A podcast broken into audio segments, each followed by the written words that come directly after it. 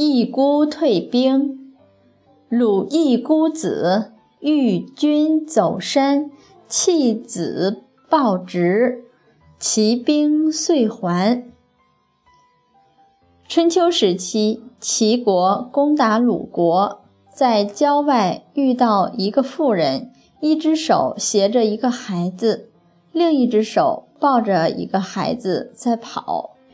齐国的士兵就去追他，那个妇人就把手里抱着的小孩子丢掉了，带着斜领着斜领着的孩子一同跑。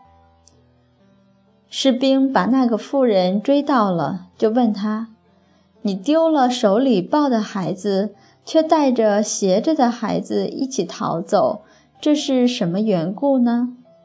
那个妇人就说：“刚才带着走的是我哥哥的儿子，抛弃了的是我自己的儿子。我看着这个形势是不能两存的。”所以宁可把我自己的儿子丢了。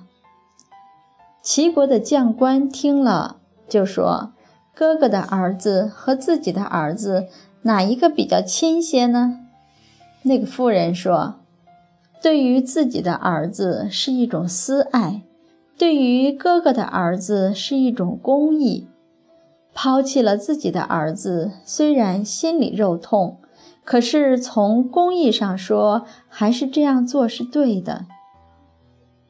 齐国的将官就把自己的军队约束住了，不再去攻打鲁国，并且说：鲁国的一个女子都如此深明大义，这般仁义的国家，哪里可以去攻打他们呢？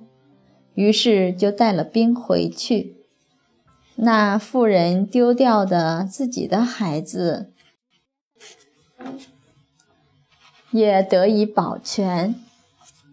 鲁公知道了这件事，就送给妇人许多礼物，并且送她一个名号，叫义公子。